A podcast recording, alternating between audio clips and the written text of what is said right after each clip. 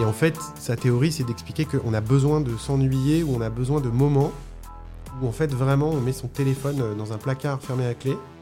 Bonjour à tous et bienvenue sur In Power, le podcast qui vous aide à prendre le pouvoir.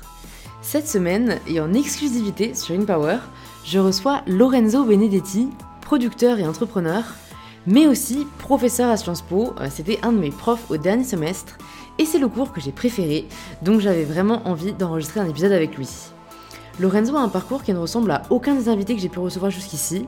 Il a d'abord commencé en étant salarié au sein du groupe France Télévisions où il travaillait à la direction des programmes, avant de s'essayer à l'intrapreneuriat et de créer des projets indépendants au sein d'une même boîte, ce qui est je trouve un moyen vraiment efficace de savoir si l'entrepreneuriat vous convient et vous attire et de sauter le pas si c'est le cas. C'est ce qu'a fait Lorenzo en fondant par la suite le Studio Bagel, une boîte de production et agence de talent que vous connaissez peut-être, car c'est là où notamment Natou, Mister V ou encore Marion Séclin ont fait leur début. Un très beau succès entrepreneurial, couronné par un rachat par Canal+, et Lorenzo a beaucoup à nous partager de cette expérience très riche professionnellement, mais aussi humainement, et notamment les conseils qu'il aurait à se donner s'il devait recommencer aujourd'hui. Désormais à la tête de sa boîte de production, non plus dans la vidéo mais dans l'audio, Lorenzo nous partage comment il essaye sans cesse de se renouveler, de s'adapter aux évolutions de la société, voire même de les anticiper. Et aussi, il nous partage toute une série de conseils pratiques en tant que recruteur pour aider les personnes qui sont actuellement à la recherche d'un emploi. Je vous rappelle aussi que désormais les épisodes d'InPower sont disponibles en best-of sur YouTube si vous voulez ajouter l'image lors de l'écoute de nos conversations ou simplement écouter ou réécouter les principaux enseignements partagés dans cet épisode. Vous pouvez vous abonner à la chaîne YouTube pour voir les nouvelles vidéos au fur et à mesure et vous abonner directement sur l'application que vous êtes en train d'utiliser pour ne pas rater les prochains épisodes du podcast. Et si vous appréciez l'écouter, c'est en laissant 5 étoiles sur Apple Podcast que vous pouvez me le faire savoir. Et je suis heureuse de vous inviter maintenant à rejoindre ma conversation avec Lorenzo. Bonjour Lorenzo. Bonjour Louise. Bienvenue sur InPower. Euh, il faut quand même que je fasse un petit disclaimer au début de ce podcast. Lorenzo est un de mes profs à Sciences Po, enfin était du coup. Euh, donc je suis, je suis ravie de le recevoir parce qu'il a un parcours hyper inspirant. Bah, pour toutes les personnes qui ne te connaissent pas encore, est-ce que tu peux te présenter de la façon dont tu le souhaites? Merci de m'inviter. Euh, et alors je suis producteur et créateur de contenu. Euh, ça fait une quinzaine d'années que je suis dans la production de contenu, dans le digital, dans la télévision, euh, et maintenant dans le podcast, dans l'audio. Donc je vis une espèce de mise en abîme là, parce que Mmh, je participe à ton podcast, donc, euh, alors que je produis des podcasts. Moi je produis plutôt des podcasts documentaires et de fiction dans un studio qui s'appelle Paradiso. Euh, Voilà. Et, et j'ai aussi deux enfants et je suis marié. Et, et, voilà, et j'ai un parcours plutôt tourné vers l'entrepreneuriat, puisque j'ai commencé assez tôt à créer des boîtes. Euh, et voilà, et donc. Tu vas nous raconter ça. Est-ce que tu peux nous raconter déjà qui était Lorenzo à 18 ans? Lorenzo, à 18 ans, c'était, je pense, un garçon qui se posait beaucoup de questions, euh, déjà euh, sur euh, son. D'ailleurs, c'est pour ça que j'ai fait Sciences Po. Alors, après, l'histoire drôle, c'est que je me suis retrouvé aussi à donner des cours, effectivement, juste après. Mais, mais à 18 ans, je me posais beaucoup de questions. Je ne savais pas du tout ce que je voulais faire. J'avais une famille qui était très. Qui était dans un parcours très académique avec euh, un père médecin, euh, une mère chercheur euh, et des frères et sœurs qui étaient tous scientifiques. euh. Et donc moi, je me suis tourné vers les sciences humaines, donc c'était déjà un peu une, une forme d'acte de rébellion. Et puis ensuite, euh, euh, j'ai choisi, je pense, de faire du droit puis Sciences Po parce que je savais pas ce que je voulais faire. Enfin, je sais pas toi euh, si tu avais une idée très arrêtée quand tu es rentré à Sciences Po, mais en tout cas, cette école te permet de, de on va dire, de, de procrastiner encore un petit peu plus longtemps, tu vois, et de te dire, euh, De repousser le moment ouais, de repousser le moment faire, du ouais. choix ultime. Et moi, le moment du choix ultime, j'ai vraiment euh, repoussé jusqu'au bout du bout du bout. Euh, Jusqu'à même encore parfois aujourd'hui me demander si, euh, si je suis pas en permanence en train de choisir tu vois, des, nouvelles, des nouvelles routes. Mm. Là, le podcast, c'est une nouvelle route qui s'est ouverte il y a un an et demi. Et donc, pour revenir à ça, voilà, j'étais un peu perdu et j'ai beaucoup essayé de trucs. C'est-à-dire qu'après mon bac, euh, donc j'ai fait du droit, euh, j'ai fait un stage dans un cabinet d'avocat euh, en pénal. Enfin, tu vois, je me suis retrouvé à lire des, euh, des dépositions avec des choses assez horribles dedans. Je me suis dit, non, en fait, je sais pas trop, mais je vais quand même continuer dans le droit. Après, je me suis dit, bon, euh, je, vais, euh, je vais essayer de m'échapper du droit. Et donc, Sciences Po, c'était un- une forme d'échappatoire, encore une fois, Mhm. pour repousser un peu l'échéance du choix. Et à Sciences Po, en rentrant, j'ai raconté euh, un énorme bobard. C'est-à-dire que j'ai dit que je voulais compléter ma formation juriste, tu vois, par une formation en sciences humaines. Enfin, à chaque fois, en jouant une forme de rôle pour m'amener un petit peu au point suivant. Et ensuite, à Sciences Po, j'ai essayé mille trucs. Du journalisme, à la sociologie, en passant par un stage chez Universal Music de presque 9 mois. Ok. Tu vois, j'ai vraiment, je me suis vraiment Ouais. beaucoup cherché, toujours dans un domaine qui était quand même euh, la culture et le, parce que l'intérêt pour, euh, pour les contenus, si tu Mm. veux. Mais, euh, mais en étant perdu assez longtemps. Et quand tu dis que tu as essayé plein de choses, d'après ce que je comprends, c'était vraiment euh, en termes professionnels. C'est-à-dire, c'était pas juste des cours, t'as pas fait juste des cours de journalisme, sociaux, etc. Tu as fait des, expériences professionnelles à chaque fois dans, les secteurs qui t'intéressaient? Bah, j'ai fait des percées, euh, du moins. C'est-à-dire que je me passionnais pendant six mois sur euh, l'univers de la musique. Et bon, déjà, j'étais musicien aussi en parallèle, donc ça m'aidait à me mettre dedans. Je jouais de la batterie et je rêvais un petit peu d'être musicien. Et j'avais une espèce de haute image de, des boulots dans les maisons de disques. Je pensais que tout le monde était derrière une console, tu vois, à pousser les- des petits boutons et à dire attends, on la refait, machin. Et, et en fait, c'était pas du tout ça. Mm. Donc, euh, du coup, je faisais des percées dans un univers. J'étais déçu. Et je, et je revenais en arrière, je me disais merde. Bon, Mm. je pensais que Mm. c'était le rêve de ma vie, mais en fait pas du tout, tu vois. Et du coup, c'était un, un peu, euh, enfin, une espèce d'échec comme ça euh, permanent où tu te dis bon, en fait, tu t'es vraiment planté, mon gars. Après, c'est pareil, j'ai fait le concours du CFJ. Euh, bon, je suis arrivé, euh, je suis arrivé dans les admis, dans les admissibles, mais pas dans les admis. Bon, voilà. Mais pareil, pendant six mois, je me suis genre mis en mode t'es Albert Londres, tu vois. Mm. Donc du coup, j'ai lu tous les bouquins. J'ai lu. Pareil, j'ai eu une marotte sur euh, Juge. Tu vois, à un moment donné, j'avais la, la bio d'Eva Jolie que je trouvais hyper inspirante. Du coup, j'étais à bloc là-dessus. Je lisais tout ce qu'il pouvait y avoir sur les juges. euh, Et, et voilà. Et tu vois, je me mettais, je faisais des percées comme ça. Donc, c'est un petit peu les deux, tu vois. Je, je prenais le truc hyper au sérieux, mais en même temps, j'avais pas de réelle expérience, sauf peut-être quelques stages ou quoi. Mais, euh, mais euh, voilà. Je- du coup, j'allais un peu de déception en déception Mm. comme ça. C'est- c'est- ouais, ça, c'est vraiment un truc, je pense, euh, on se rend pas assez compte, c'est vrai, de, de- du différentiel qu'il peut y avoir entre l'idée qu'on se fait d'un métier et la réalité. Et, et je pense que tout le monde gagnerait à, en effet, euh, vérifier avant de se lancer dans un domaine que ça nous plaît vraiment, tu vois, parce que on peut se faire happer assez vite. Et enfin, là, de toutes les personnes que j'ai pu recevoir sur le podcast et, et un peu de prise de recul, j'ai l'impression que soit faut que tu te mettes à fond dans un truc genre à 14 ans. Et donc, en fait, t'as un peu le truc du cœur d'enfant, Mm. où après, c'est quelque chose que tu gardes toute ta vie. Tu vois, exemple, pâtissier ou cuisinier, tu vois, Ouais, c'est... Des vocations, quoi. Voilà, des vocations, mais j'ai l'impression que les vocations, tu peux les créer. hein. Moi, j'ai un peu cette théorie-là, où si peut-être tu t'étais mis à fond dans la musique à 13 ans, et que, tu vois, t'avais bouffé musique, machin, et que tes parents t'avaient soutenu, machin... Oui, on te vois, socialise à, les, à les- à les encourager. on- voilà, exactement. Parce et, si et mes parents coup- m'avaient dit, ah, la musique, c'est super, euh, Ouais. continue, peut-être que j'aurais été socialisé, tu vois, Ouais. à me mettre dans la musique à fond et ça, ça serait devenu presque familier, je me serais senti Ouais. bien dedans, je serais resté. tu ne serais pas posé de questions. Mais- alors qu'il y a tellement de barrières aussi de l'extérieur qui Enfin, que l'extérieur peut nous mettre, que parfois, en effet, j'ai l'impression que les gens qui ont le plus de mal, c'est ceux qui, justement, ne savent pas jusqu'à genre 25 ans ce qu'ils veulent faire, et où un peu là, il y a une telle attente, du coup, il y a une telle attente de il faut que je trouve. Bah, oui, mais c'est aussi parce que je pense que, en tout cas, beaucoup plus euh, de ma génération, parce que j'ai 40 ans, c'est vrai que j'ai pas dit mon âge, euh, ça c'est un petit secret que je voulais garder, mais qui ne s'est pas gardé très longtemps. Donc j'ai 40 ans, mais je pense qu'on a une, une génération différente, et je pense qu'à mon époque, il y avait encore plus cette idée de carrière, de, un côté définitif du choix. C'est vrai. tu vois, où tu embrassais une carrière de avocat, de juge, de... d'ailleurs, peut-être tous les métiers que je t'ai cités, bon, à part peut-être travailler dans une maison de disque, mais sont des métiers qui sont un peu des, des institutions en soi, tu vois. Et en plus, moi, je viens d'une famille où les métiers, c'était des institutions, tu vois, genre médecin, machin, tout ça. Donc, je cherchais peut-être ça, Mhm. et en fin de compte, j'étais peut-être un peu trop en avance euh, sur mon époque, dans le sens où aujourd'hui, moi, je, je trouve que vous avez, euh, alors, à la fois beaucoup de, de courage, parce que euh, de vivre dans cette situation et de se, et de se construire et de faire ses études et tout, c'est vraiment, vous êtes des super-héros. Et en même temps, vous avez la flexibilité de vous dire, bon, bah, je peux être un peu tout. Enfin, je Mm. peux être journaliste, euh, comme tu l'es là, je peux être entrepreneur, euh, entrepreneuse, euh, monter une marque, être prof demain, enfin, tu vois, écrire Ouais. un bouquin. Ouais. c'est pas grave, en fait, de pas avoir de profession. Et d'ailleurs, c'est pas grave de ne pas. Moi, mon problème pendant un moment, ça a été de. Quand j'étais dans un dîner de famille, j'ai une très grande famille, j'ai sept frères et une sœur. C'était de raconter mon boulot. C'était une angoisse. Je sais pas si toi, enfin, Ouais, moi aussi, c'est tout vrai le monde, je pense à ouais, ce truc-là. ouais. Quand on fait des métiers un peu difficiles à définir, c'est pour ça que tu vois, j'ai commencé par dire producteur, parce que pour moi, c'est voilà, c'est une image un peu euh, comme ça. Ça veut rien dire. te- Ça veut rien dire et tout Ouais, dire. Tu vois, t'es ouais. producteur, ok, mais producteur, ça veut dire quoi? Tu fumes le cigare? Ouais. T'as genre t'as un fauteuil en cuir, c'est quoi?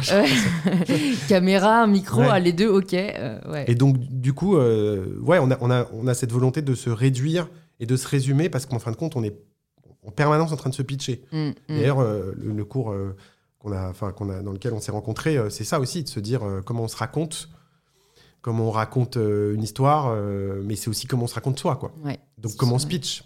C'est toi qui as choisi le- ce cours, l'intitulé et tout euh, Alors, pas vraiment. Enfin, ça s'appelle donc l'intitulé pour évidemment parce que c'est que 25 personnes par an donc je pense que les auditeurs et auditrices et, et comment dire spectateurs ne, ne, connaissent pas donc c'est un cours qui s'appelle storytelling storytelling digital je crois d'ailleurs et en fait voilà c'est un cours sur comment on structure Enfin, quelles sont les règles de la narration à la fois euh, dans les séries, dans les films et dans les bouquins, enfin dans tout ce qu'on aime euh, consommer de culture, et ensuite comment ça vient euh, être perturbé par par le monde dans lequel on est aujourd'hui et comment ça vient être comment ça s'entrechoque en fait? Et comment on redéfinit ces règles là. Ok, ok. Bon, alors du coup, si on, si on reprend un peu le fil de Lorenzo qui repousse le moment, quand est-ce que Lorenzo fait son choix et trouve peut-être, je sais pas si à ce moment-là tu t'es dit, ok, c'est là, cette carrière dans laquelle, enfin, c'est dans cette carrière que je veux me lancer, ou est-ce que tu t'es juste à te dire, bon, il bah, faut que je choisisse et on verra plus tard? En fait, je me suis, j'étais vraiment une espèce de surfeur euh, des opportunités pendant assez longtemps. Euh, et en fait, ce qui m'a déterminé, c'est, je me, enfin, je me suis déterminé aussi, et c'est peut-être pas forcément la meilleure manière de se déterminer, peut-être que tu, enfin, auras peut-être des choses à dire là-dessus. Je me suis déterminé dans le regard des autres. Mm.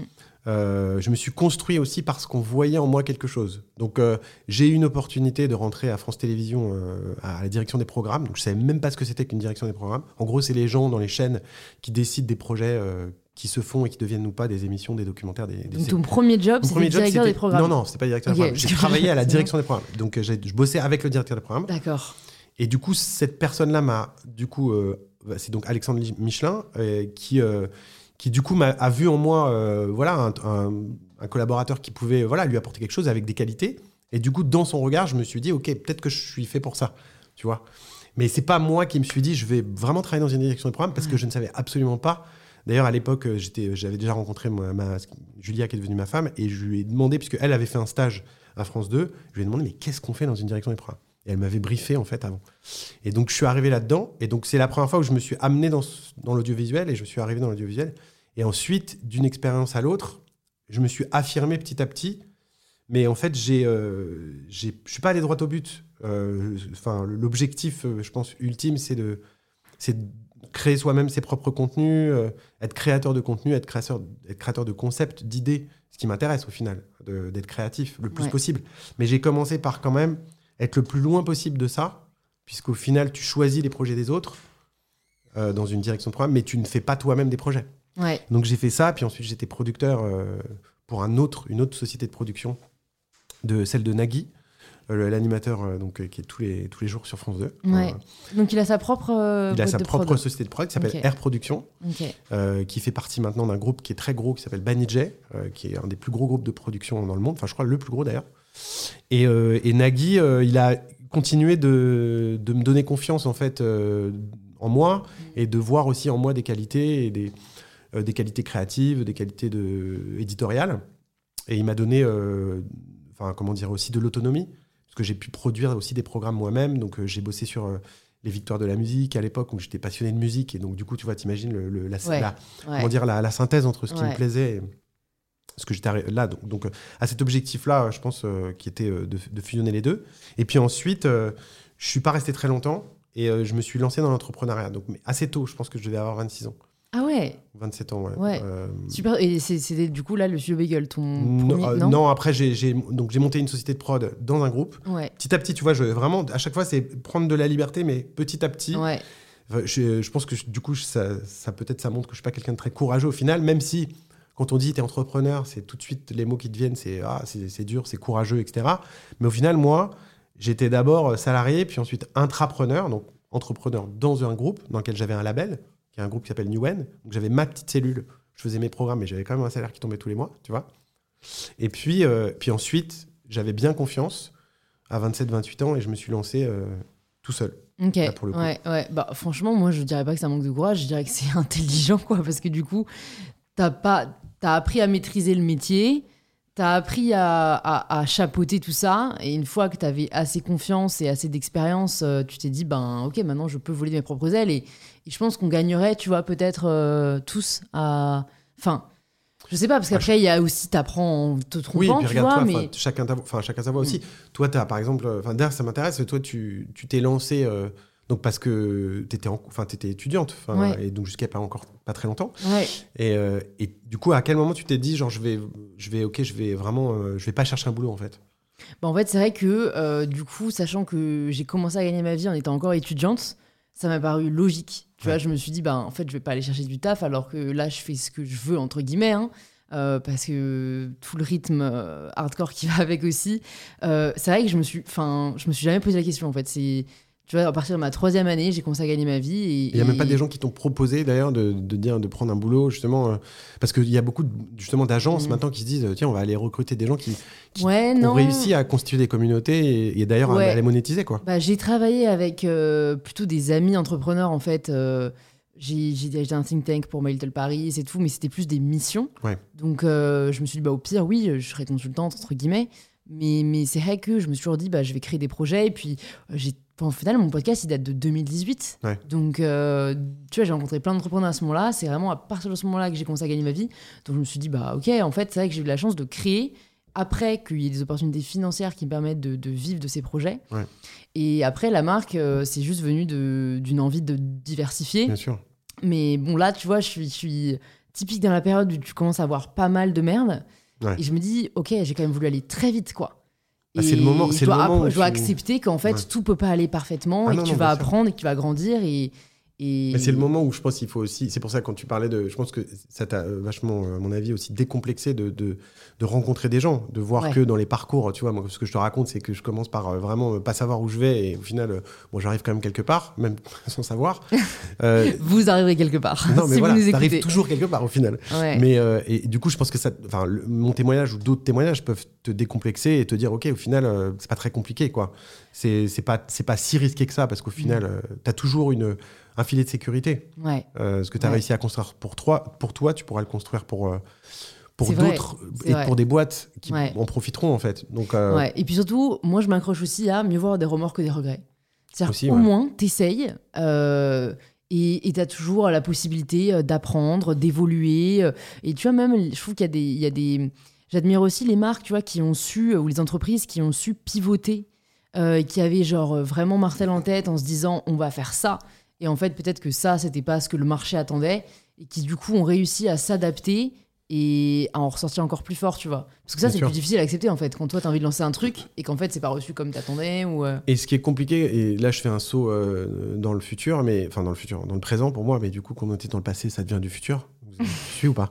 Euh, C'est que, en fait, quand tu es dans une entreprise avec des gens encore plus, avec des salariés, aujourd'hui, nous, on est une vingtaine dans la boîte, bah, en fait, ils veulent un plan. Ouais. Ils veulent une direction, ils veulent euh, des objectifs, ils veulent qu'on leur dise je travaille et je sais ce que je dois faire cette année. Et, et donc c'est presque antinomique avec parfois l'agilité, enfin tu vois l'agilité et, la flexibilité de l'entrepreneuriat. Et puis même de se dire en fait on s'est trompé, mmh. euh, on va pas dans le bon sens.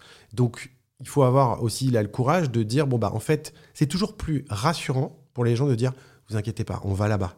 Mais sauf que si là-bas, c'est pas du tout il faut que tu ailles parce que tu sais que ça marche pas, bah, il faut aussi avoir le courage de rembobiner et de dire ok, en fait, euh, on s'est trompé. Et, un autre chemin. Et on, doit prendre un autre chemin et d'expliquer tout ça. Et donc, c'est beaucoup d'efforts euh, émotionnels euh, parce que parce que tu parce que c'est avoué en fait que tu t'es trompé. et c'est avoué en fait que, que voilà qu'il faut se remettre en cause tout le temps mm. quoi. Donc ça, je pense que c'est c'est aussi enfin voilà c'est je pense que c'est une leçon quelque part de d'essayer de de tâtonner, d'être flexible et de se dire il faut pas, euh, faut avoir des certitudes parce que sinon tu ne peux pas manager sans, quelque part montrer un chemin. Mais il faut aussi euh, savoir euh, mm. les remettre en cause, quoi. Ça t'est déjà arrivé cette situation où tu as changé de voie et tu as emmené ton équipe enfin ailleurs que là où c'était prévu? Bah là, typiquement, oui, cette année, c'est ce qu'on fait. Enfin, on a, on a moi, j'ai euh, monté, euh, bah, euh, par exemple, autre exemple, hein, j'ai terminé, j'ai terminé ma carrière dans la télé chez Canal+, où j'ai monté le studio Bagel juste après, tous les épisodes que je t'ai racontés. Le studio Bagel, ça a cartonné. Et au final, typiquement, le studio Bagel, il y a un bon exemple de, ça, c'est que la première année, le studio Bagel, c'était une chaîne avec une dizaine de talents dedans et on faisait des vidéos avec ces talents-là. Bon, je me suis rendu compte que c'était un super projet, évidemment, que ces talents-là étaient très moteurs. Mm mais que maintenir une cohésion de groupe pendant longtemps, ça allait être compliqué. Parce que c'est 10, c'est comme une équipe, quoi. Euh, donc à un moment donné, tu as des joueurs qui veulent aller jouer ailleurs, etc. Tu vois. Et en plus, il euh, y a la visibilité. Enfin, tu vois, c'est encore plus que des gens euh, qui travaillent à côté. Exactement. Il y a la notoriété qui vient mettre un peu. Déjà, j'imagine pour toi, c'est un truc à gérer et tu vois ce que, ça, ce que ça peut avoir dans ta vie ou chez tes proches. là, c'est un espèce de catalyseur à émotion. Donc à ce moment-là, alors que le plan, c'était quand même de développer un média autour de ces personnalités-là, on s'est dit, on va peut-être essayer plutôt de réfléchir à un réseau. Et, l'idée est venue complètement par hasard. J'avais pas du tout prévu de créer un réseau euh, de, chaînes, mm. tu vois. J'avais, j'avais plutôt prévu de, faire un média, parce que moi j'étais dans ma logique d'avant, tu sais, un peu euh, linéaire, tu vois. Et donc quand tu commences à discuter avec des YouTube, avec des gens qui à l'époque travaillaient avec moi, euh, et, de voir un peu d'autres expériences, de voir qu'à l'époque il y avait Machinima, il y avait Believe, il y avait des réseaux comme ça qui se créaient un peu de manière thématique. Ah, c'est à ce moment-là j'ai shifté complètement. Et je me suis dit, OK, on va faire un réseau, donc on va être un peu moins euh, concentré sur un groupe de talents, mais on va essayer plutôt d'embrasser largement un positionnement plus large de réseau euh, dans le divertissement. Mm. Et on a commencé à signer d'autres talents. Et ça a fait beaucoup de bien à l'ensemble, puisqu'au final, on a amené des, nouveaux, euh, des nouvelles recrues. Et ça a donné des surprises, puisque tu vois, typiquement, je fais un jump. ma dernière expérience à Canal, c'était une série audio, paradoxalement, diffusée à la télé. Euh, Canal avait dit, elle avait dit que c'était la première série sans images. Euh, donc c'est une série qui s'appelle Calls. Donc je vous avais parlé un petit peu pendant le cours parce que ça a été hyper intéressant pour moi de comprendre déjà que le talent euh, qui était à l'origine de ce projet, c'est Timothée Hocher et Clémence Setti qui était sa co-scénariste.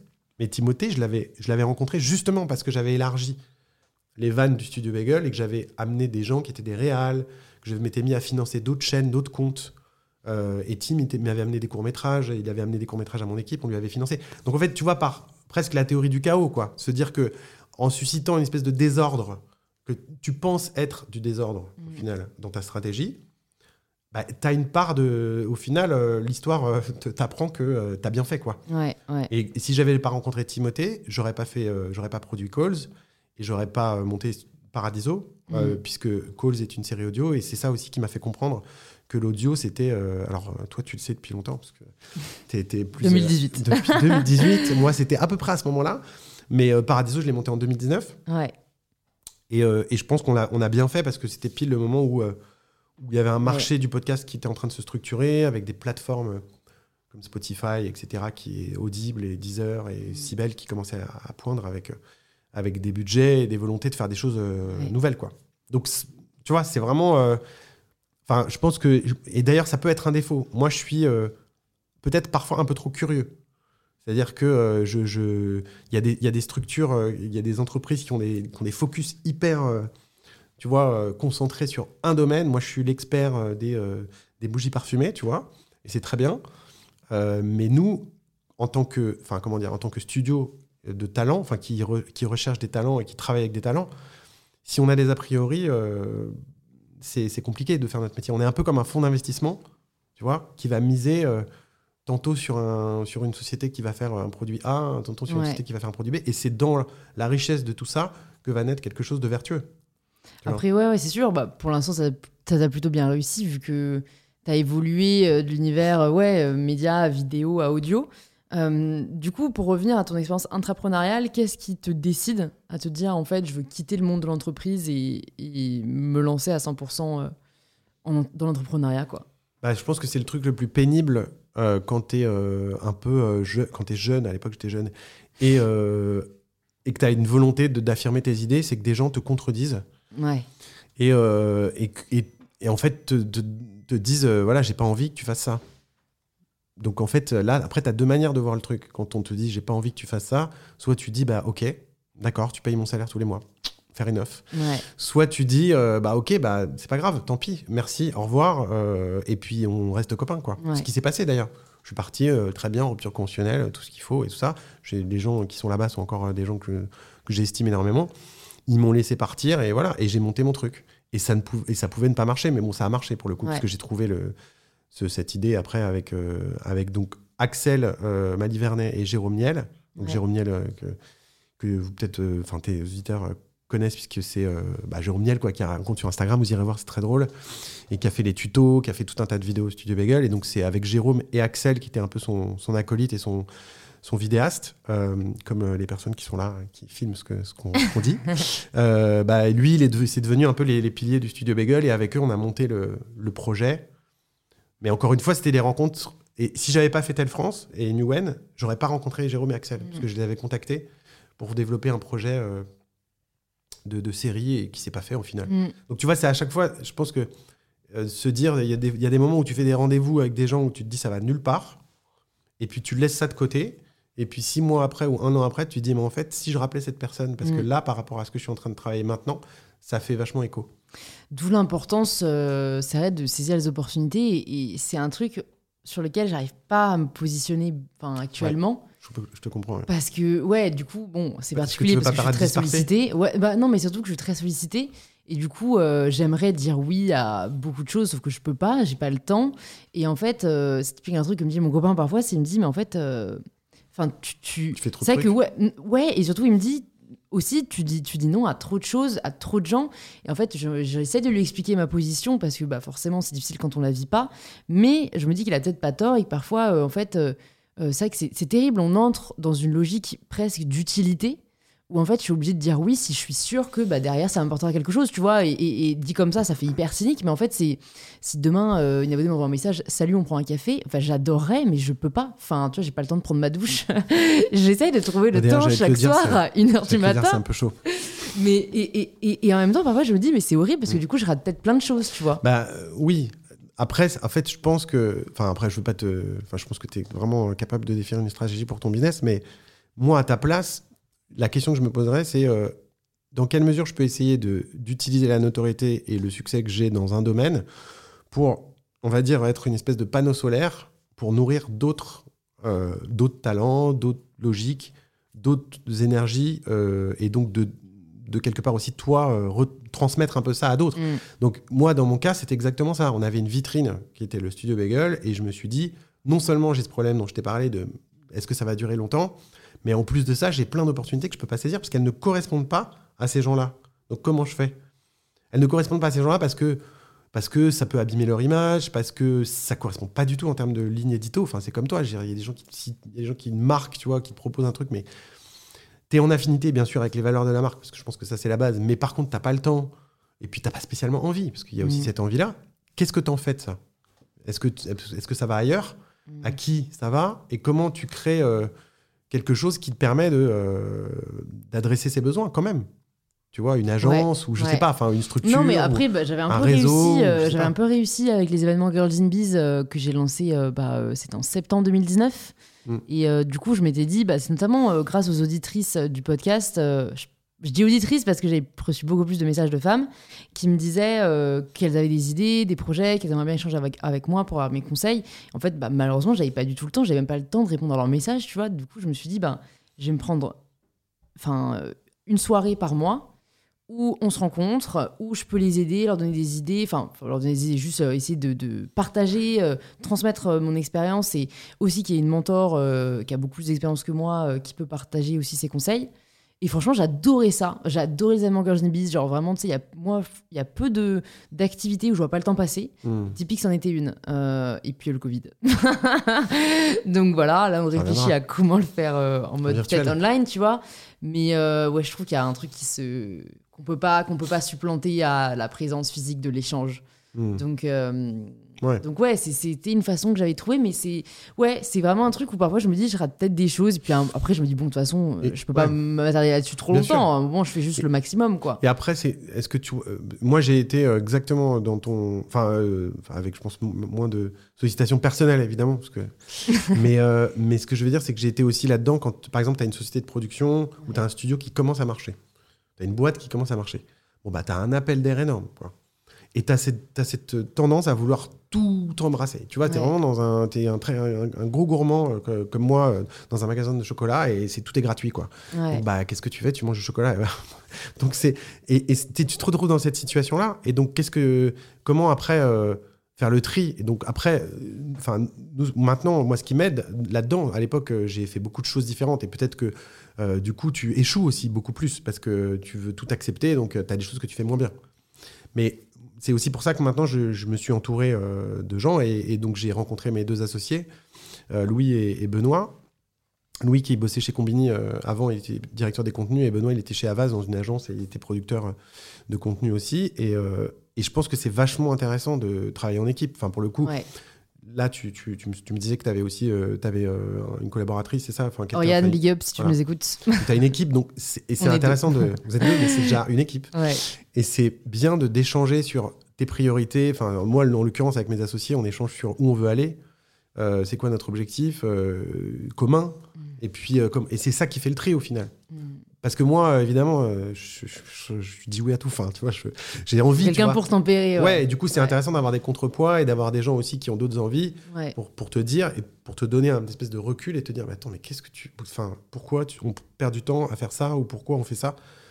Et toi tu t'en rends pas compte sur le moment parce que tu te dis c'est génial et puis en même temps euh, les gens m'aiment tu vois les gens t'envoient de l'amour euh, parce qu'ils s'intéressent à toi et du coup t'as pas envie de leur dire bah non en fait ça- c'est difficile de tu vois Très de difficile. faire ce passage de Ouais, ouais, de dire non et de Ouais. et de dire non aussi pour les bonnes raisons et de savoir le justifier ouais. Ouais, c'est vrai, c'est vrai. Je pense que c'est un travail de tous les jours. hein. De toute façon, euh, c'est un arbitrage, quoi. C'est un arbitrage à faire. euh. Je me demande si, euh, enfin, je me demandais si au studio Bagel, tu avais aussi le rôle de, de manager, de talent ou pas du tout. Ou c'était euh, parce que à l'époque c'était c'était flou. Hein. euh, c'était Ouais. quoi? C'était 2010, euh, c'était 2015. 2000 ça a commencé en 2011 Ouais, Et c'était jusqu'en j'y étais jusqu'en 2016 vraiment 17 euh, très actif et après euh, d'accord. 2018 euh, j'étais un peu en transition et Ouais. après 2019 j'ai fait autre chose comme Ouais. je t'ai raconté.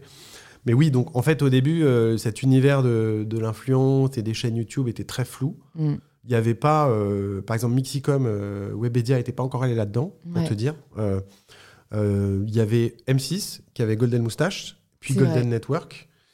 TF1 était à peine là-dedans, puisqu'en Mm. fait, ils sont venus là-dedans parce qu'ils ont, euh, ils ont, désolé, c'est une petite parenthèse écho, c'est peut-être un peu relou pour tes auditeurs, auditrices, mais en gros, bref, il y avait très peu de monde qui était investi euh, dans cet univers. Ouais.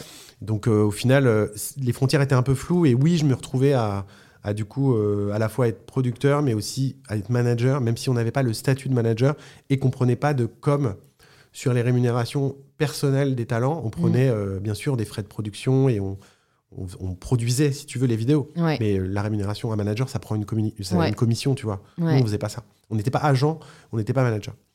Euh, mais on avait les mêmes problématiques. On Mm. était nounou, si tu veux. Et donc, euh, ça allait de euh, choses hyper triviales, de euh, tiens, je sais pas comment remplir ma dé- déclaration d'impôt, à, à euh, j'ai besoin euh, qu'on me prête euh, une caméra pour faire une vidéo. Enfin, tu vois, Ouais. des choses hyper variées. Ouais, c'est une sorte de management. Vous aviez qui euh, comme talent sur Bagel Peut-être pour que les personnes qui nous écoutent puissent Bien se sûr. rendre compte. euh, Il y avait bah, Natou, Ouais. Mister V. donc Mister V, il avait déjà une chaîne, mais il nous a rejoint. Et Natou, elle a commencé, elle avait une- à peine une chaîne, elle a commencé vraiment à être connue aussi avec le Studio Bagel. Kemar, euh, Jérôme Niel, dont j'ai parlé, Monsieur Poulpe. Puis Alison Wheeler aussi nous a rejoint la deuxième année.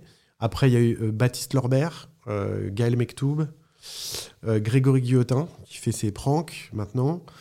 Euh, Est-ce que j'en oublie? Putain, si j'en oublie, je vais recevoir des textos d'insultes. Euh, Non, mais ça donne Voilà, une tu ça- ouais. et. Marion Séclin, évidemment. Ouais, Euh, et puis voilà, enfin, après, il y a plein de gens qui ont participé.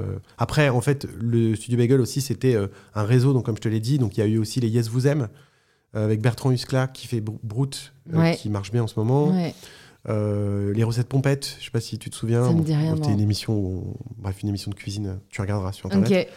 Enfin voilà, plein de choses qu'on a fait, Ouais. euh, Ouais, div- diverses et variées. euh, de l'animation aussi avec les Cassos, une série d'animation. Enfin, plein, plein de choses différentes, plein de choses. Et c'est ça qui était marrant aussi. Ouais, c'est sûr, c'est sûr. Bah, déjà, c'est ta première expérience vraiment entrepreneuriale, donc je pense qu'il y a le côté. Euh, euh, Enfin, je sais pas, est-ce que tu te voyais arrêter un moment? Parce que j'ai l'impression que quand on lance un projet, euh, on se dit, ok, c'est bon, j'y suis pour euh, la vie entière, c'est génial. euh.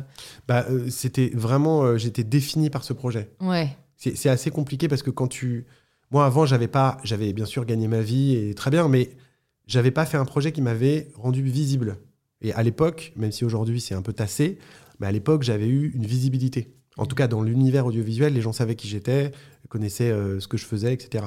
Donc c'est un peu perturbant parce que tu accèdes à un statut un peu de différent, quoi. Mm. Tu vois, et ça, ça biaise tes relations avec les gens, puisqu'il y a des gens que tu connais pas qui ont un avis sur toi. ouais, c'est sûr. Alors ouais. positif ou négatif. Mm. Mais quand même, tu vois, c'est bizarre. Mm. Euh, dans la vie, ça t'arrive pas, tu vois, en général. C'est vrai qu'en fait, quoi, comme moi, ça fait déjà 4 ans. euh, T'es habitué. je- bah, c'est vrai que du coup, ouais, je, je, Tu t'en fiches. je m'en fiche, bah, j'ai pas le choix, Ouais. déjà. Mais c'est vrai que je m'étais pas dit. euh, en effet, parfois, on rencontre des gens, on sait rien d'eux. Enfin. Ouais. Non, mais c'est vrai. Et, et j'ai envie de dire, il y a quand même les réseaux sociaux. Même si Oui. t'es pas euh, extrêmement suivi, Oui, tu peux stalker euh, des- tu voilà, tu peux stalker, quoi. ouais. Donc, euh, Oui, je suis d'accord. Mais après, du coup, euh, ça, euh, pardon, j'ai perdu le fil. Excuse-moi. T'inquiète. Euh, je te disais ça pourquoi? Tu me parlais de. euh, c'est la première fois que les gens te connaissent, t'as un nom euh, visible.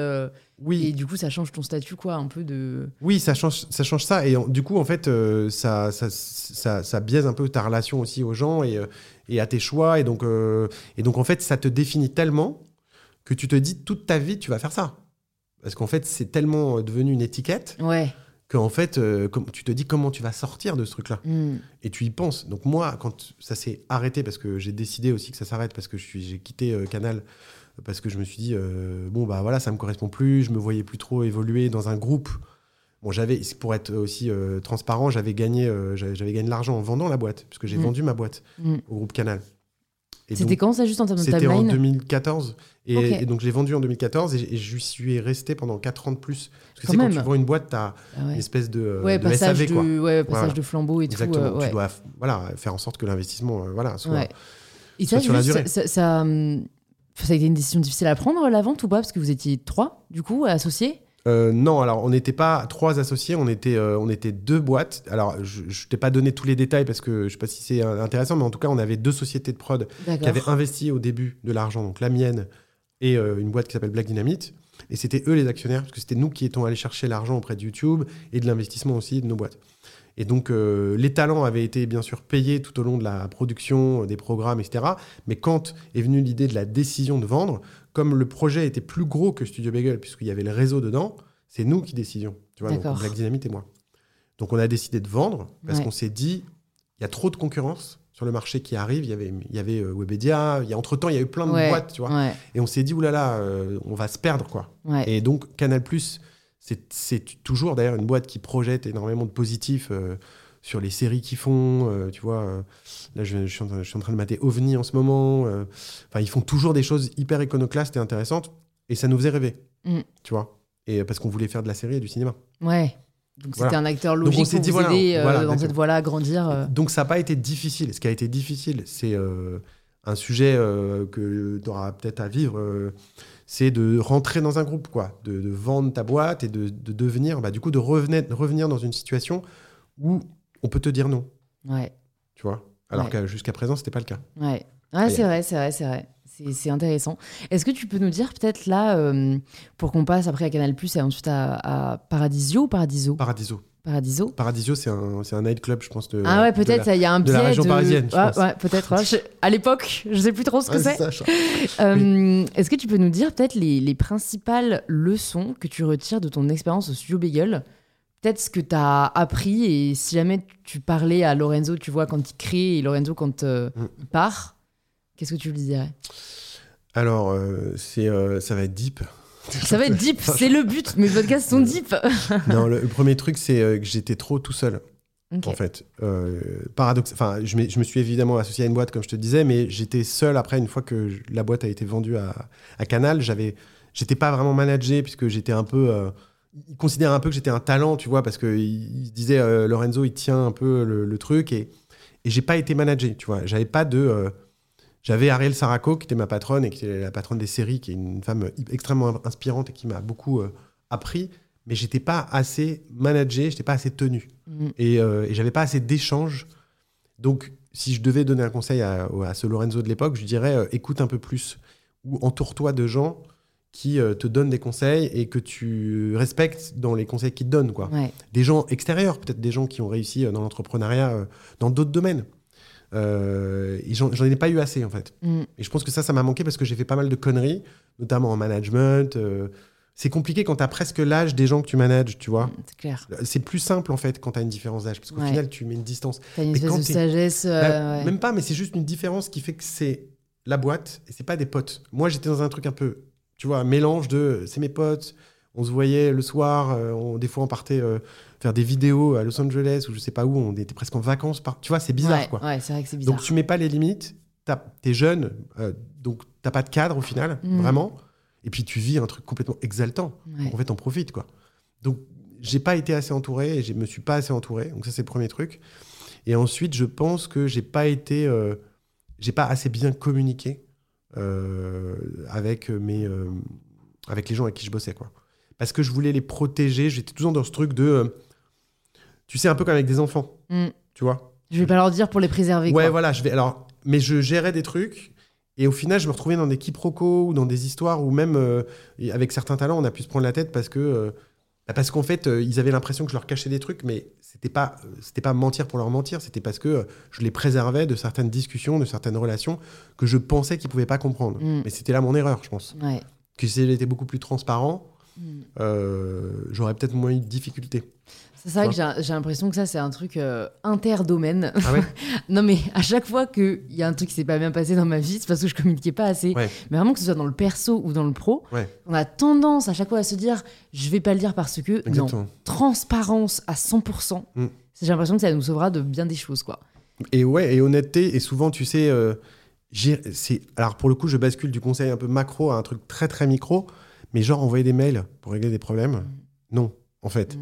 Ça, ça, ça fait partie de ce truc-là, de se dire, euh, on va se cacher derrière un mail qu'on va écrire, tu sais, de une page, Mm. déjà qui te saoule hein, de, de base quand tu le reçois, et en plus, c'est très violent, tu vois. Ouais, ouais. Et, euh, et donc ça aussi, gérer les problèmes euh, par mail ou par personne interposée, ou jamais voir les gens se poser et dire... Parce que franchement, je, je te mets au défi, la plupart des conflits, si tu te poses avec la personne face à face et que tu mets tout à plat, tu les résous, je pense, en 80% des cas. Si tu te caches derrière le truc, d'envoyer un mail, de oui, de faire genre, de, mettre en... de, de ghoster les gens, Mm. tu vas...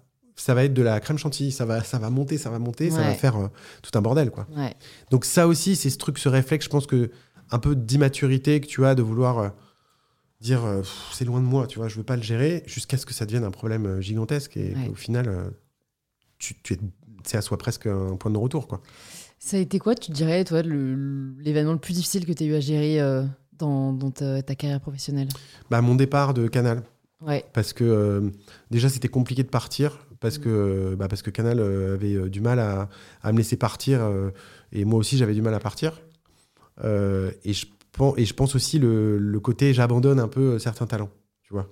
Parce que j'étais quand même très proche de d'eux, j'avais grandi avec eux, j'avais Ouais. participé à leur succès euh, sur certains trucs. Et, euh, et c'était comme un peu, tu vois, c'est comme un agent. euh, Je, je, je sais pas si tu as vu la saison de 10%, la dernière. euh, bon, enfin, en tout cas, cette série parle vachement de ça, Ouais. du rapport que tu as avec les talents, du rapport un peu, pas malsain, mais, mais euh, complexe. Ouais. Parce que euh, en même temps, tu as envie d'évoluer, tu as envie de faire autre chose. Ouais. Je vais pas spoiler la fin de 10%, mais, euh, mais voilà, tu as envie de faire autre chose et en même temps, les talents, ils ont pas envie, quoi. Ouais. Parce que ça leur va bien, en fait, que tu t'occupes d'eux et que tu fasses, que tu sois dédié à eux. Mais toi, tu as envie bah, de faire autre chose, en fait. Ouais. Donc ça, ça a été compliqué. Ça doit être difficile à vivre, je trouve, la, la période où tu commences à avoir une autre idée, euh, mais tu pèses le pour et le contre, t'en parles autour de toi, chacun a son avis. Qu'est-ce- comment t'as vécu cette période et qu'est-ce qui t'a décidé à, à changer? Parce que, encore une fois, c'est vrai que dans l'entrepreneuriat, on, on a tendance à soi-même se mettre des barrières en mode, bah non, euh, je peux pas abandonner ce Mm. que j'ai fait, alors que bah, le but c'est d'être épanoui, quoi. Ouais. Bon, déjà parce que j'en avais, euh, je pense, assez, euh, tu vois, ça faisait 5-6 ans que je faisais ça, donc euh, j'avais envie Mm. de changer d'air, Ouais. clairement. Donc ça, c'est une raison basique, mais c'est quand même important de préciser.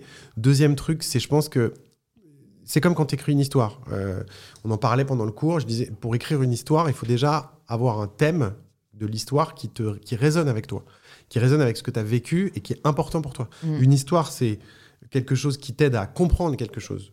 Donc si tu écris sur un thème qui te plaît et qui t'inspire, euh, ça t'aide à comprendre quelque chose sur toi-même. Donc moi, le podcast, c'était clairement une réaction, je pense, aussi au flot de vidéos que je, veux, que je venais de mettre en ligne, parce qu'on a fait, euh, je sais pas combien de milliers de vidéos en six ans, euh, avec plein de chaînes différentes. Donc Ouais.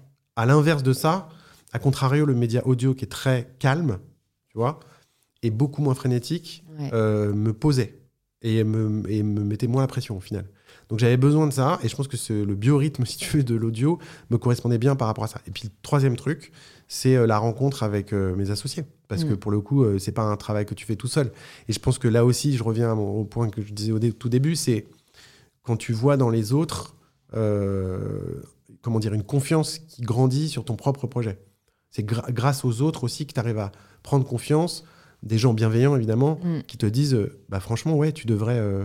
tu vois, et, donc euh, j'ai rencontré un, garçon euh, qui est éducateur, euh, qui s'appelle Fabien, il n'y a pas très longtemps, donc avec, le, qui, avec qui on travaille sur un projet d'ailleurs de podcast, qui me disait un truc super intéressant, il me disait la valorisation, c'est une énergie renouvelable.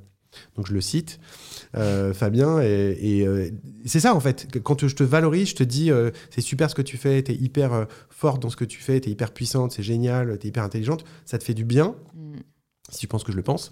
et du coup, ça va, ça va te booster, quoi. Et ben, c'est pareil. Là, j'ai rencontré des associés qui m'ont dit, bah, c'est super, je pense qu'on croit tous dans la même même projet et, ça nous a ça crée une énergie quoi. Parce que comme tu disais, c'est bien d'avoir l'idée, c'est bien d'avoir l'étincelle, de se mettre à recruter des gens et ça, mais ensuite, quand les problèmes arrivent, ouais. bah, c'est à ce moment-là qu'il faut être voilà, solide et, euh, et, avoir la motivation et continuer de croire au truc. Quoi. Et du coup, c'était quoi votre euh, idée de départ euh, avec Paradiso et, est-ce que ça a changé pour le coup ou est-ce que vous avez vraiment mis en œuvre votre idée de départ qui était dans vos têtes? Notre idée de départ, c'était d'arriver sur dans l'univers du podcast qui est très euh, déjà investi de plein de talents qui font euh, surtout des, du talk, comme euh, ce que tu fais, et, chacun à sa manière.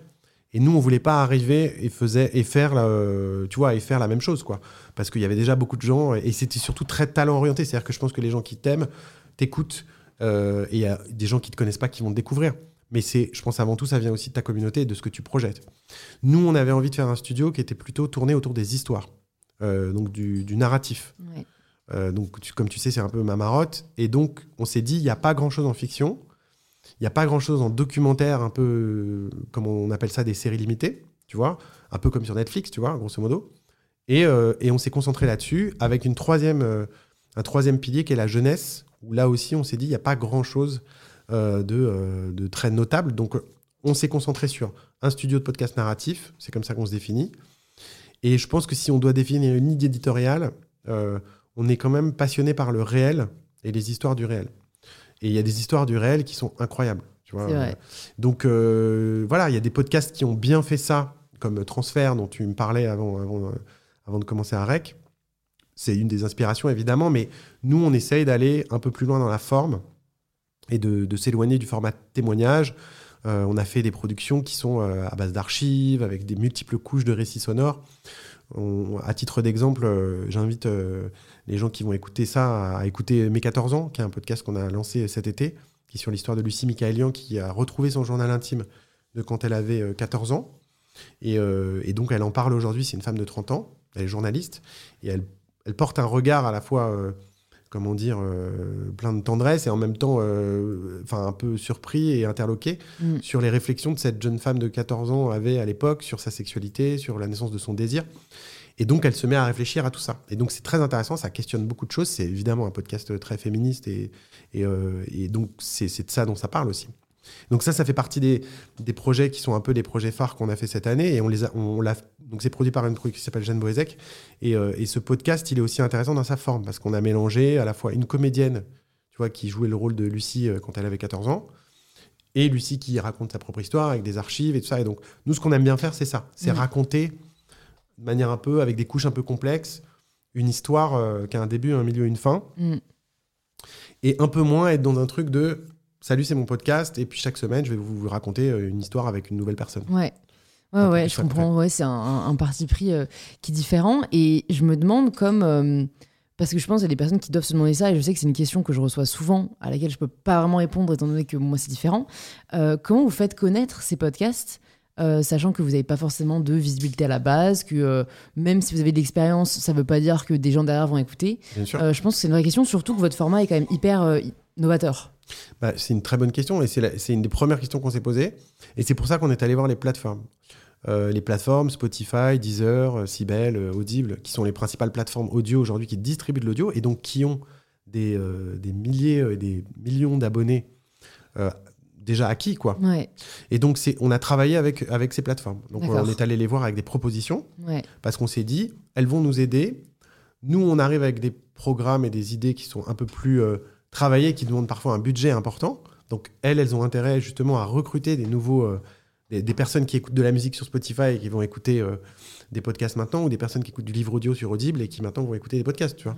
Typiquement, c'est un peu ce qu'elles cherchent si on fait un mm. peu de la stratégie des plateformes. Et donc, c'est comme ça qu'on a travaillé. Donc, on a fait ça. Et ensuite, comme il n'y a pas de réseau social audio, euh, pas bah, encore. Pas encore, mais on lâche des idées. c'est ça, une idée de business. Euh, je crois que Twitter a annoncé qu'ils allaient faire des tweets euh, audio d'ailleurs, mais je sais pas si c'est vrai, mais j'ai vu ça. Bon. On, va, on verra s'il y aura moins de ça. haine et d'insultes. Ouais, c'est ça. Ce sera pire, ce sera verbal maintenant. Ouais. Et, euh, et donc, du coup, effectivement, on, on s'appuie aussi sur les réseaux sociaux pour. euh, donc, on fait des campagnes, on fait des éléments, on fait de la vidéo, on fait de la photo, enfin. Et on essaie de développer l'audience de nos programmes comme ça. Et après, le troisième levier, c'est la presse. Ok. Qu'on travaille comme si c'était un, un programme, quoi. Ouais, comme ouais, si on lançait un film ou une série. Série, ouais, ouais, c'est sûr, c'est Et pour le moment, ça nous réussit bien parce que les audiences euh, ont été au rendez-vous. Euh, je- voilà, et je pense qu'à partir du moment où tu proposes quelque chose de différent aussi, enfin, ça, ça, ça, ça rend curieux l'audience et, et ça fonctionne. Le dernier point que je voulais aborder sur euh, la partie pro, après on passera plus au perso, euh, c'est que du coup tu me disais que vous avez décidé de, de créer le studio Paradiso Mhm. à Paris et à Los Angeles. Ouais. Pourquoi? Parce qu'on est complètement mégalomane et que du coup, on est fou. On, voulait conquérir le monde. Ouais, c'est ça. Non, parce que euh, parce qu'en fait, euh, le modèle sur lequel on est basé, comme je te disais, de faire des histoires et de, de faire des podcasts narratifs, c'est un modèle qu'on aurait tort de limiter à la France. Mhm. Puisque comme nos- les histoires qu'on développe sont des histoires assez universelles, l'histoire que je t'ai racontée sur euh, Lucie, c'est une histoire qu'on pourrait raconter dans plein d'autres langues. Mm. Alors après, il y a des différences culturelles, il y a tout ce que tu veux. Ça, ouais. mais c'est une histoire qui peut parler à une américaine ou un américain ou, ou un allemand. Donc euh, cette année, on va lancer des podcasts en multilingue. D'accord. Euh, donc c'est un peu la nouveauté de 2021, on va faire ça. Donc on va lancer euh, une série de fiction euh, en quatre langues, on va lancer plusieurs programmes aux États-Unis simultanément et en France. Mm. En fait, la première année, on a appris, on a, on a travaillé beaucoup avec les plateformes. Ouais. Euh, et la deuxième année, on va essayer d'un peu plus, toujours travailler beaucoup avec les plateformes, mais distribuer nos propres podcasts Ouais.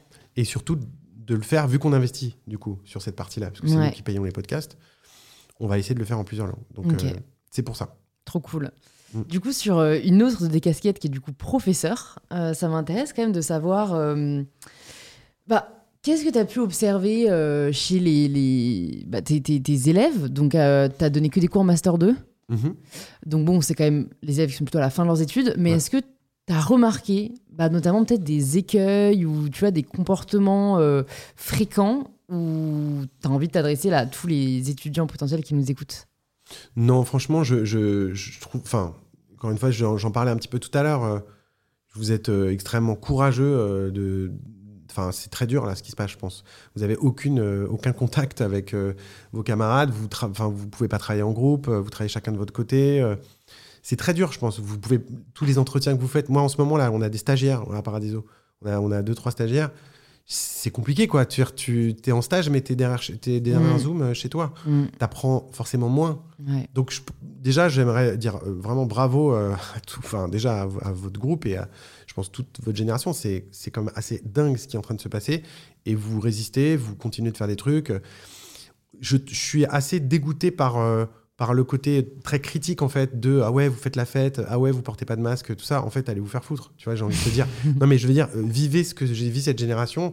Moi, moi j'ai deux enfants de 12 et, euh, et 8 ans. Et tous les jours, ils vont à l'école, ils ont des masques, quoi, tu vois. Donc, euh, c'est quand même compliqué euh, Ouais. psychologiquement et de tenir, quoi. Et pourtant, tout le monde est hyper résilient. Et, et voilà, et tout le monde est bon soldat, entre guillemets, et, et va au boulot et continue de travailler et continue de. Donc voilà, donc juste, faut faire un peu. Enfin, à mon sens, le message que je veux envoyer, c'est juste euh, soyez fiers un peu de tout ça, euh, faire retomber la pression. Et après, euh, non, moi je déplore juste. Moi je donne des cours parce que c'est, je, parce que ça m'intéresse de rencontrer des gens. Donc euh, là, je suis content qu'on se rencontre. C'est la première fois qu'on se rencontre pour le coup, Euh, parce que j'ai, soit pour collaborer, soit pour être en stage, etc. Et c'est pour ça que je fais ça en fait, pour aussi être en contact avec cette nouvelle génération. Euh, parce qu'il y a pas, j'ai pas tant d'occasion que ça, quoi, Mm, c'est vrai. de, de l'être. Ouais, ouais. Donc je fais ça pour ça. Et après, je fais aussi ça un peu pour me faire violence. Parce que, euh, parce que ça me force à apprendre des trucs. Mm, Et, et je peux pas euh, y échapper, quoi. mm, Tu vois, j'ai un Ouais. rendez-vous avec euh, 25 personnes et je peux pas échapper à ça. Tu vois, Mm. donc il faut que je prépare un cours, il faut que je sache euh, dire un truc. Et, euh, et c'est voilà, et c'est ça qui est, qui est excitant aussi, Ouais. parce que c'est dur, quoi, de se lever. Moi, en plus, mon, comme tu sais, mon Putain, on avait cours le cours. lundi à 8h. cours, lundi 8h 10h, donc voilà, c'est un, un truc un peu de warrior, mais clair. bien. J'aimais bien ce petit moment comme ça le matin où j'arrivais euh, la nuit. euh, Mm, dans mon bureau et je me mettais à m'installer et tout ça. J'ai- J'aimais Mm. bien ce moment-là. Donc, euh, et ça m'a aussi permis de verbaliser des choses que je, comme toujours d'ailleurs, je pense quand tu verbalises, quand tu écris ou quand tu parles, tu comprends des choses. mm, c'est vrai. Et ça m'aide aujourd'hui dans mon boulot de Ouais. donner des cours. Parce que tout ce que, on, enfin, on apprend, tout ce qu'on discute dans le cours, c'est des choses qui Ça sont- nourrit, ça nourrit ouais, mon taf, ouais. Est-ce que tu aurais des conseils alors à, donner euh, aux étudiants qui nous écoutent euh, par rapport à la situation actuelle ou non, mais juste, tu vois, euh, peut-être si. Bah ouais, s'ils sont en dernière année d'études et qu'ils savent pas forcément où ils veulent aller, ou sur comment solliciter les recruteurs vu que t'en es un. Bah, moi, il y a deux choses que je retiens, enfin que je me dis, que j'essaye de faire d'ailleurs moi. je pense que avoir un projet qui te permet de rencontrer des gens, c'est ça va être ça va être de plus en plus compliqué, je pense, de, de faire des entretiens, d'avoir parce que déjà c'est enfin, voilà, euh, tout est à distance et les gens ont en fait, je pense que les gens ont même moins de temps qu'avant, enfin presque, parce que déjà il y a le couvre-feu, donc tout le monde est un peu stress, etc. Mm. Donc, je pense que con- contacter les gens avec un projet, c'est toujours mieux que de contacter les gens euh, dans l'absolu. De dire je cherche un boulot. Donc, essayez de trouver une espèce de ruse pour euh, que ça soit un papier que vous écrivez sur Medium. Euh, vrai. les gens, ils croient que Medium, c'est peut-être une publication. Enfin, je sais pas, je dis ça comme ça. Enfin, surtout Ouais. les gens qui sont des- de mon âge ou plus vieux. Donc, trouver un but pour rencontrer les gens et, euh, et en même temps euh, apprendre, faire un podcast, tu vois, etc. Ça, c'est un truc, je pense, super intéressant. Et après, l'autre truc, c'est, enfin, en tout cas, moi, c'est un conseil que je m'applique de plus en plus. Je regarde mon agenda et je me dis, c'est un enfer ma semaine. Et j'ai absolument aucun moment pour prendre deux heures pour faire que bosser sur un projet. Et donc, euh, faire. euh, euh, j'ai euh, un, un bou- un bouquin que j'aime bien, euh, d'ailleurs, qui m'a été recommandé par un, un autre podcasteur dont on parlait tout à l'heure, qui s'appelle Antonin Archer, qui avait un podcast qui s'appelle Nouvelles Écoutes, et il m'a recommandé un bouquin qui s'appelle Deep Work. Deep Work de Cal Newport. Mm.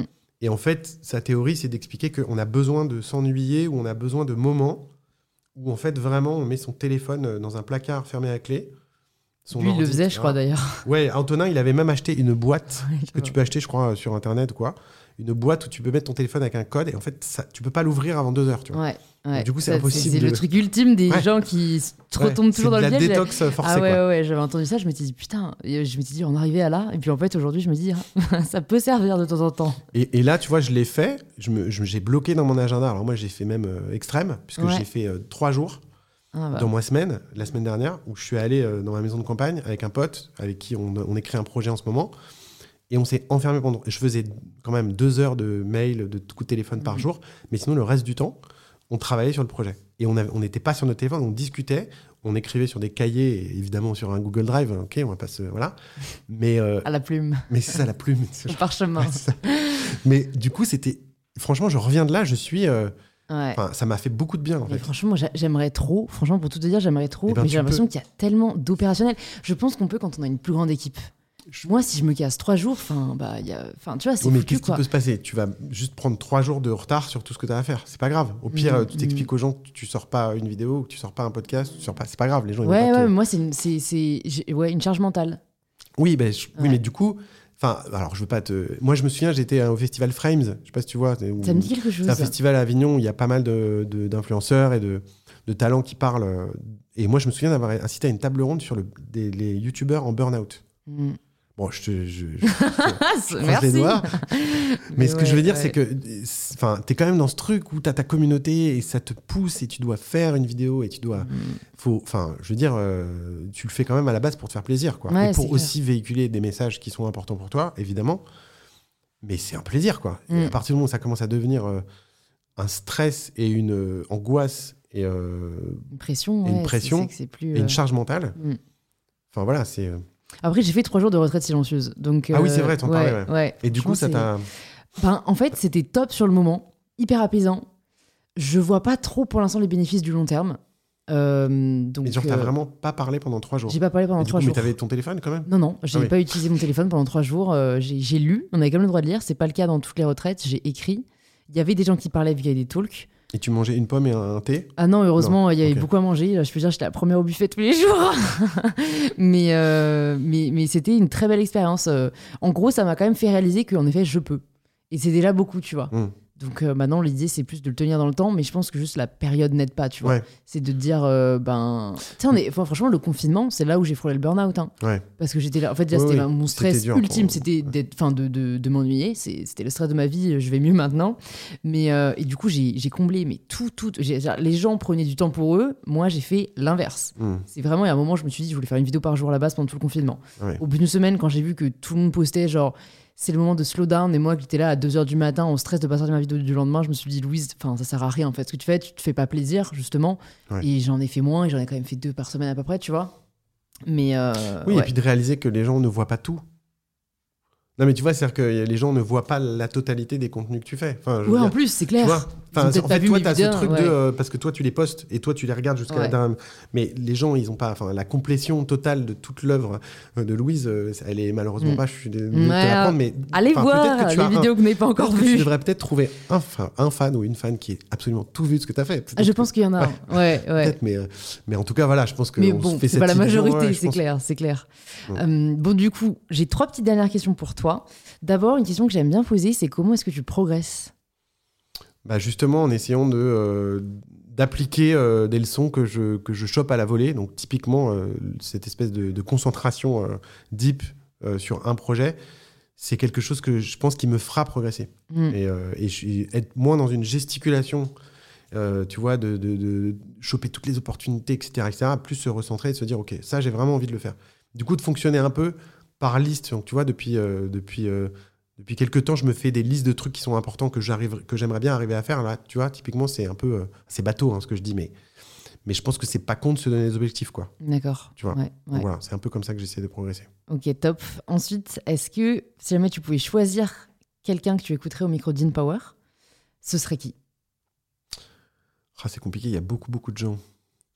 Euh, je pense à, euh, je pense à une, euh, je pense à, en fait, je pense à deux personnes avec qui on commence euh, un peu à travailler, qui sont Annika et Jessica Horn, qui sont donc les filles du, du- de l'explorateur, du navigateur, enfin connu, voilà, Mike Horn, qui a fait le tour du monde par l'équateur, enfin qui a fait énormément de choses. Mais en fait, elles aussi, elles sont extrêmement courageuses et elles font énormément de, choses et d'exploits.